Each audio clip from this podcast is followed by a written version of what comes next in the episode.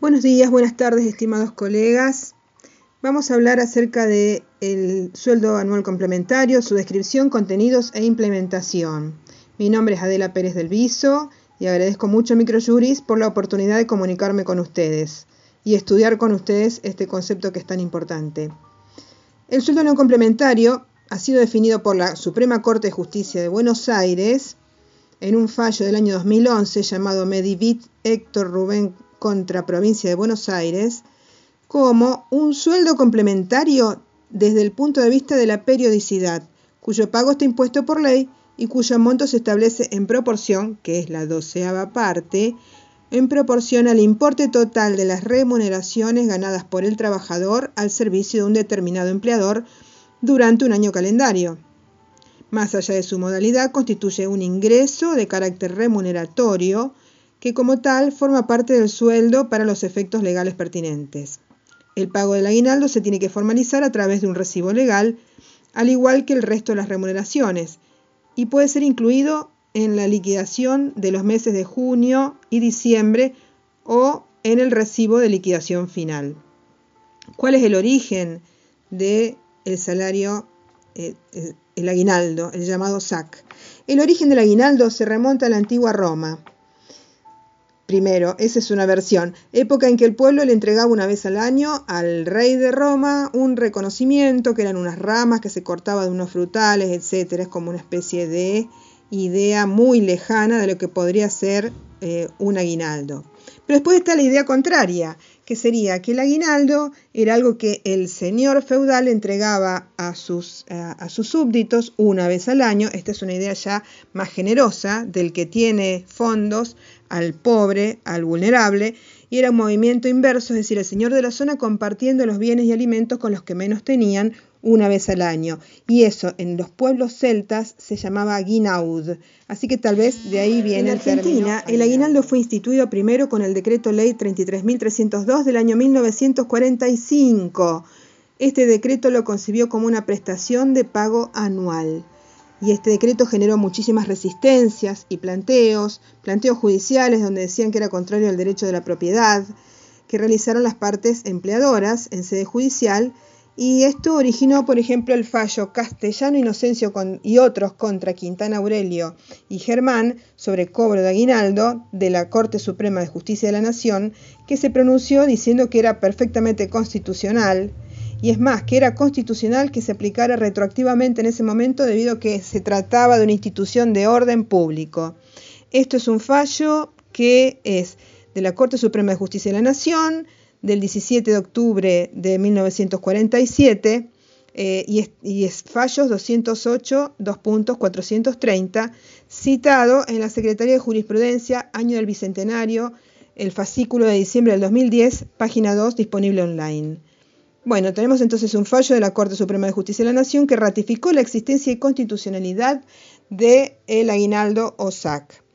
Así concebido como una prestación de pago anual, después fue cambiado en el año 1968, que lo cortó en dos y lo transformó en semestral. Tercer punto, forma y pago del SAC. El SAC o sueldo no complementario es el pago de un sueldo más que se suma a los 12 que debe percibir el trabajador en el año. Le corresponde a todos los trabajadores en relación de dependencia y no, importa la forma de contratación, eso se trate de un contrato por tiempo indeterminado o de, de plazo determinado, plazo fijo, eventual o temporada, y la única diferencia radica en que la época de pago se adapta a la modalidad de la tarea. Eh, se dice que el SAC es una remuneración que se devenga día a día, pero que por imperativo legal se pagan esas dos cuotas, que son el 30 de junio y el 18 de diciembre. En el caso de los trabajadores que perciban remuneraciones variables, es justificado que la fecha de pago de esa parte del SAC sobre las remuneraciones variables a lo mejor se extienda más allá del 30 de junio o del 18 de diciembre, cuando ya que deben liquidarse esas remuneraciones variables y hay que estar a la finalización del mes. También en el caso de sueldos fijos o jornales por día o por hora, a los efectos de determinar con exactitud cuál es la mejor remuneración, hay que esperar hasta la finalización del mes para proceder a la correcta liquidación. Por esa razón, suele ocurrir que las empresas abonen cada cuota del aguinaldo dentro del plazo del artículo 128 de la Ley de Contrato de Trabajo, es decir, hasta cuatro días hábiles posteriores al 30 de junio o al 18 de diciembre. Incluso ha habido algún fallo judicial que lo ha ratificado. Por ejemplo, un fallo llamado Ministerio de Trabajo contra Nuevos Rumbos, Nuevos Rumbos SA Sumario de la Cámara Nacional de Apelaciones de Trabajo, sala décima, fallo del 30 de septiembre del año 1999. ¿Qué dice este fallo? El juego armónico de las disposiciones de los artículos 122 y 128 de la Ley de Contrato de Trabajo determina que no resulta extemporáneo el pago del aguinaldo dentro de los cuatro días hábiles posteriores al vencimiento de cada uno de los semestres del año. Después también tenemos, eh, hay una ley, la 24467 de la pequeña y mediana empresa o pyme. El artículo 91 autoriza a llegar a fraccionar aún más el pago del, aguinaldo, pero siempre que no se excedan los tres periodos en el año. Siguiendo con el tema relativo a la fecha y forma de pago del SAC, tenemos que el artículo 122 de la Ley de Contrato de Trabajo dispone específicamente épocas de pago épocas de pago serán el 30 de junio para el, primer semestre y para el segundo semestre el 18 de diciembre. Esto fue hace poco cambiado porque antes era hasta fines de diciembre y ahora se cambió al 18 de diciembre. El importe a abonar en cada semestre será liquidado sobre el cálculo del 50% de la mayor remuneración mensual devengada por todo concepto dentro de los dos semestres que culminan en los meses de junio y diciembre de cada año. Entonces nos preguntamos, ¿qué rubros se computan y qué rubros no se computan? Los rubros que sí se computan son todos los que son remunerativos, ¿eh? tanto las remuneraciones principales como las remuneraciones complementarias, sean en dinero o sean en especie, que deben ser valorizadas a ese fin. Entonces, los ejemplos más importantes de rubros que sí se computan son el salario básico, las comisiones, los viáticos sin comprobantes, las remuneraciones en especie, casa, habitación y comida, o sea que ese aspecto va a tener que ser evaluado para después abonar el, el, SAC sobre esa remuneración en especie. Las bonificaciones adicionales, las propinas habituales que no estén prohibidas, los premios y gratificaciones, los salarios por enfermedad, accidente profesional, las horas extraordinarias, las vacaciones y plus vacacional. En cuanto a las gratificaciones, sean habituales o no, tienen carácter remunerativo y entonces tienen que ser incluidas en el cálculo del SAC, salvo la gratificación pagada con fundamento en la extinción del contrato de trabajo que entonces no tendría naturaleza remunerativa. Esto se ha establecido en el plenario 42, dictado por la Cámara Nacional de Operaciones de Trabajo, Solazzi Luis, contra Cervecería Quilmes, en, de fecha 23 de julio de 1958, donde se dispuso que corresponde liquidar el SAC sobre gratificaciones que, por cumplirse los requisitos del Acuerdo Plenario 35, son exigibles compulsivamente. En cuanto a las horas extra y comisiones, corresponde sumar el importe de las mismas a la remuneración en el mes que se generaron, ya que la ley se refiere a la mayor remuneración mensual devengada por todo concepto. ¿Cuáles son los rubros que no se computan?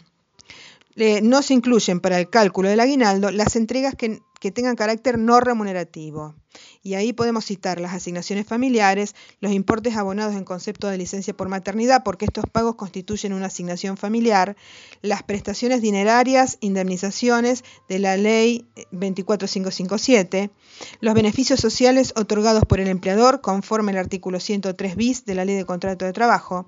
Y fíjense, a partir de la reforma de la, de la ley de contrato de trabajo con la ley de teletrabajo, si se da la situación de la ley de teletrabajo con la firma del contrato pertinente, entonces, y si la persona está realizando teletrabajo en los términos del artículo 102 bis, vieron que la parte empleadora le tiene que abonar en ciertos casos a la parte empleada una compensación por el uso de equipos y de conectividad y no le pide eh, dice que no, se, no, no será necesario hacer rendición de cuentas con recibos y facturas. Bueno, a pesar de eso, a pesar de que es sin rendición de cuentas, es un viático específico sin rendición de cuentas, a pesar de eso sería no remunerativo, entonces no se computaría, conforme esta versión del artículo 102 bis y su decreto reglamentario, no se computaría para el SAC. Después también las licencias sin goce de sueldo no habiéndose percibido remuneraciones durante todo ese lapso, corresponde efectuar el pago del aguinaldo solamente en proporción al tiempo trabajado y remunerado. ¿Cómo determinamos el valor del SAC? Lo hacemos estableciendo cuál es la mejor remuneración devengada en ese semestre y dividiéndola en dos. Desde enero a junio, para el primer SAC que se paga en junio, y en el semestre de julio a diciembre, para el segundo SAC que se paga el 18 de diciembre. Bueno, para aclarar este punto vamos a analizar un caso. En este caso, por ejemplo, vamos a decir, Juan Pérez, ¿no? Existieron remuneraciones devengadas en el semestre enero a junio de Juan Pérez. En enero ganó 20 mil pesos, en febrero ganó 25 mil pesos, en marzo ganó 21 mil pesos, en abril ganó 20 mil pesos, en mayo ganó 19 mil pesos y en junio ganó 21 mil pesos. Entonces, la mejor remuneración devengada en el semestre es febrero con 25 mil pesos. ¿Eh? Entonces, ¿cuál va a ser el aguinaldo que tendré que pagar? Va a ser el 50% de esa remuneración, por lo tanto es 12.500 pesos. Así calcularíamos. ¿Cuál es el tiempo de trabajo computable para el SAC? En primer lugar, debe interpretarse como tiempo trabajado conforme lo dispuesto por el artículo 1 del decreto 1078 del 84, el tiempo correspondiente a periodos en el que el trabajador prestó servicios ofreció prestarlos o se encontró eximido de hacerlo, siempre que hubieran devengado remuneración. Como es una remuneración que se calcula sobre la base de otra remuneración, a medida que se va devengando cada sueldo, se devenga el sueldo anual complementario, es decir, de manera diaria. Puede suceder que el dependiente no haya trabajado todo el semestre y que esa ausencia no genere derecho al cobro de remuneración, por ejemplo, en algunos casos como haber gozado de licencia por maternidad, porque en ese caso lo que se le paga es una asignación familiar, o, bien el caso de la licencia sin goce de sueldo, o bien el caso en que estuviese en el periodo de reserva de puesto. Respecto de las vacaciones, también deben ser incluidas en la base de cálculo del sueldo anual complementario, ya que como lo dijo la Cámara Nacional de Apelaciones de Trabajo en la sala 2, en el caso Marchesini y María Soledad contra Mancini Guillermo Carlos el 6 de mayo del 2011, así dijo, el artículo 156 de la Ley de Contrato de Trabajo dispone que la indemnización allí dispuesta debe ser por un importe equivalente al salario correspondiente al periodo de descanso proporcional a la fracción del año trabajada. Desde esta perspectiva, entiendo que no existe razón alguna para que no se compute en la base de cálculo del SAC de vengado durante dicho periodo, toda vez que la norma no hace ninguna distinción acerca de la periodicidad o de los conceptos salariales remunerativos que deben. ¿Qué ocurre con el SAC luego de la desvinculación? Por una parte tenemos una discusión que es la siguiente. ¿Qué relación tiene el SAC con la indemnización por antigüedad? Si en la indemnización por antigüedad hay que computar lo que se pagó por SAC eh, en, en la mejor remuneración normal y habitual. Después de todo, el SAC es remuneración, remuneración que se devenga día a día. Entonces, en cuanto a la relación del SAC con la indemnización por antigüedad, vemos que hay dos grandes criterios en la jurisprudencia. Por una parte, la Cámara Nacional de Apelaciones del Trabajo ha emitido el fallo plenario 322 Tulosay Alberto Pascual contra Banco Central de la República Argentina, ley 25.561, el 19 de noviembre del 2009, fallo plenario en el que se resolvió que no corresponde incluir en la base salarial prevista en el primer párrafo del 245 del ST la parte proporcional del sueldo anual complementario. Y por el otro lado tenemos la posición contraria. La Suprema Corte de la Provincia de Buenos Aires sostiene que sí corresponde computar el valor del SAC en el cálculo de la indemnización por antigüedad. Entre otros, este fallo, Hellman contra Rigoló S.A., del 16 de noviembre de 1982. Eso es en cuanto a la relación de SAC e indemnización por antigüedad. Ahora vemos SAC relativo a vacaciones no gozadas. ¿Qué pasa con vacaciones no gozadas que se pagan al final de la relación laboral? Eh, y si procede o no el SAC sobre las mismas.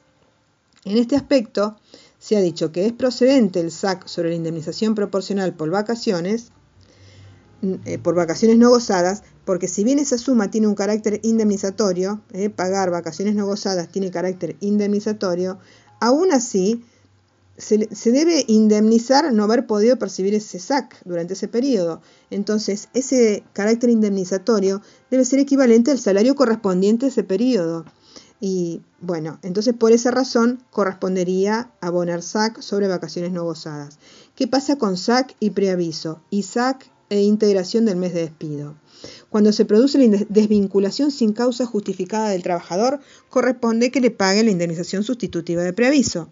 Entonces, a ese monto hay que adicionarle la parte proporcional del SAC, porque si no se hubiese extinguido el trabajo, al empleado se le tendría que haber pagado el salario que correspondía al periodo preaviso y se hubiese tomado en consideración para el cálculo del SAC del semestre. Entonces sí hay que pagar SAC sobre preaviso. Igual criterio aplica en lo referente a los días que se pagan como integración del mes de despido. Otro aspecto también relacionado con la desvinculación, el SAC proporcional, proporcional ya sea al tiempo de desvinculación o bien un SAC proporcional que se debe calcular así, en forma proporcional, porque el trabajador no laboró todos los días, todos los días hábiles de ese semestre por alguna u otra razón. Entonces, el artículo 121 de la Ley de Contrato de Trabajo establece que el SAC es la doceava parte del total de las remuneraciones percibidas, ¿no? Ya lo dijimos a eso.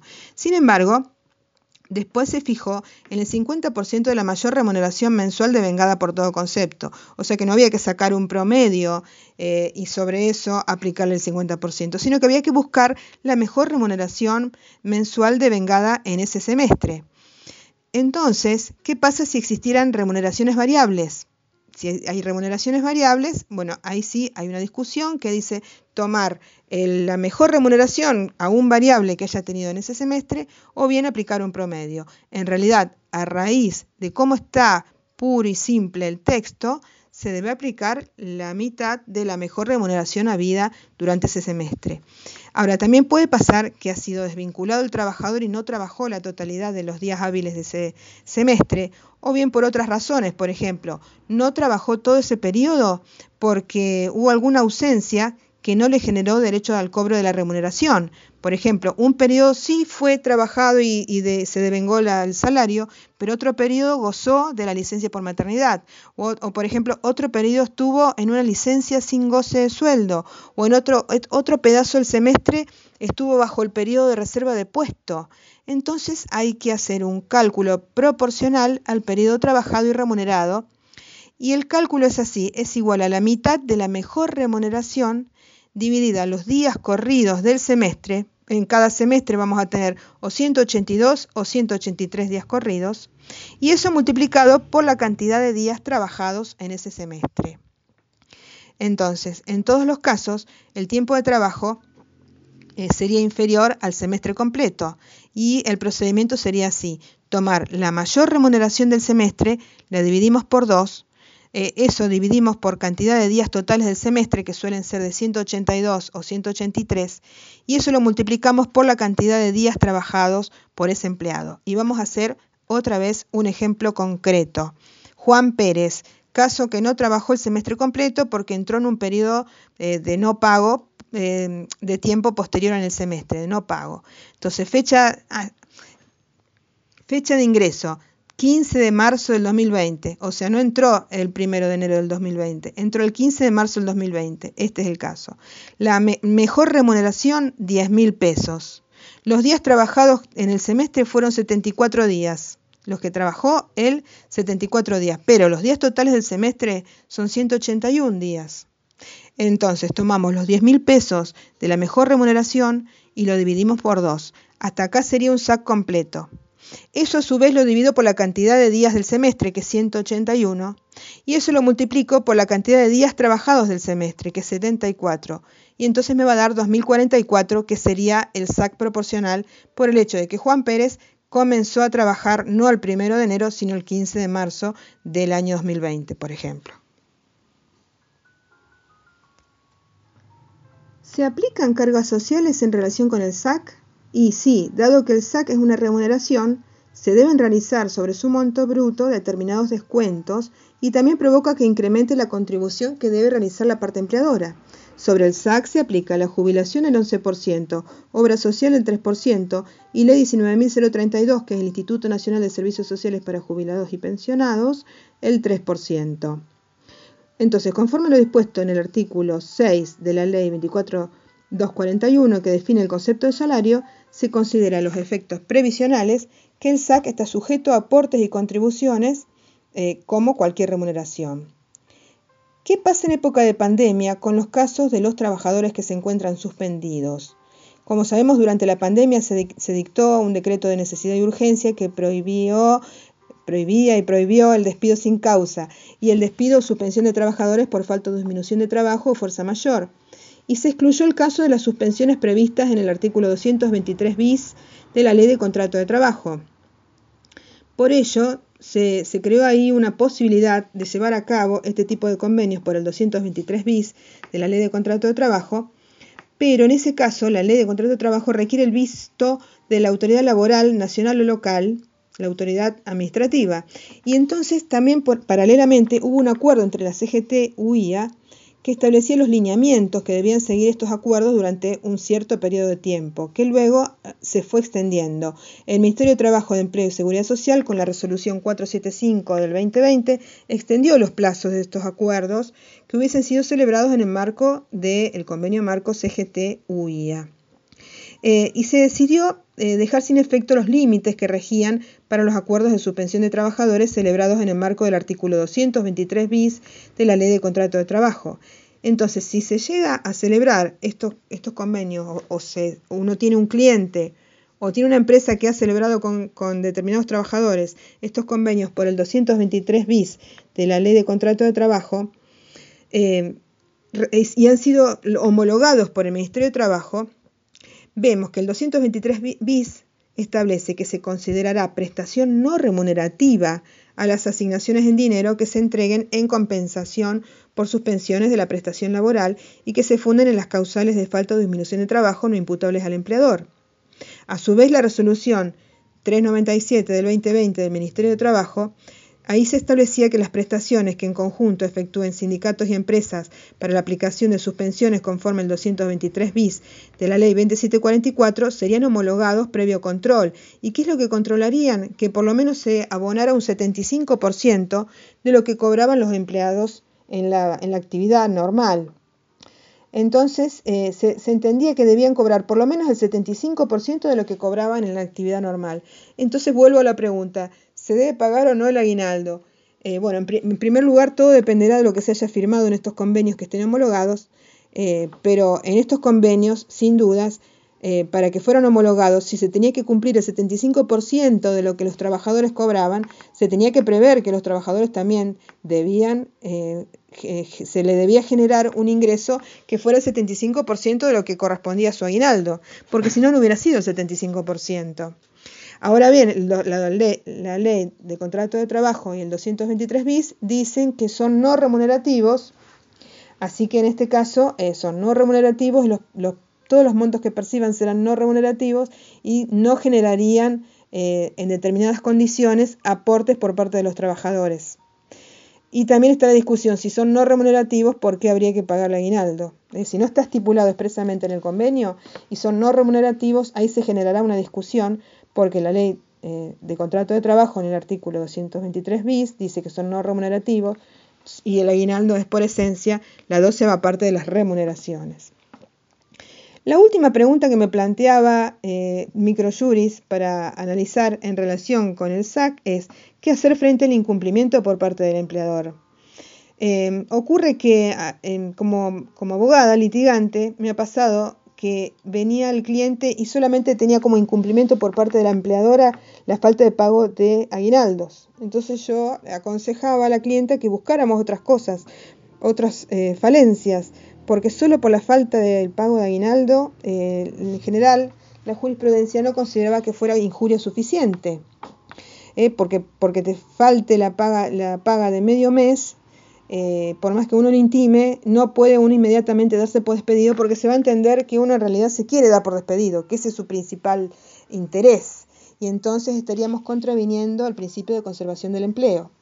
Entonces, ¿qué derecho tiene el trabajador? el trabajador puede remitir una intimación para su pago bajo procedimiento de iniciar acciones legales. Eh, como les digo, no es aconsejable darse por despedido solo por la falta de pago de SAC, salvo que se convirtiera eso en una actitud injuriante que se suma a otras. Eh, y sí puede el trabajador o trabajadora iniciar acciones legales para cobrar el SAC, porque nada lo impide y además si no se le va a prescribir a los dos años. Eh, bueno, muchas gracias.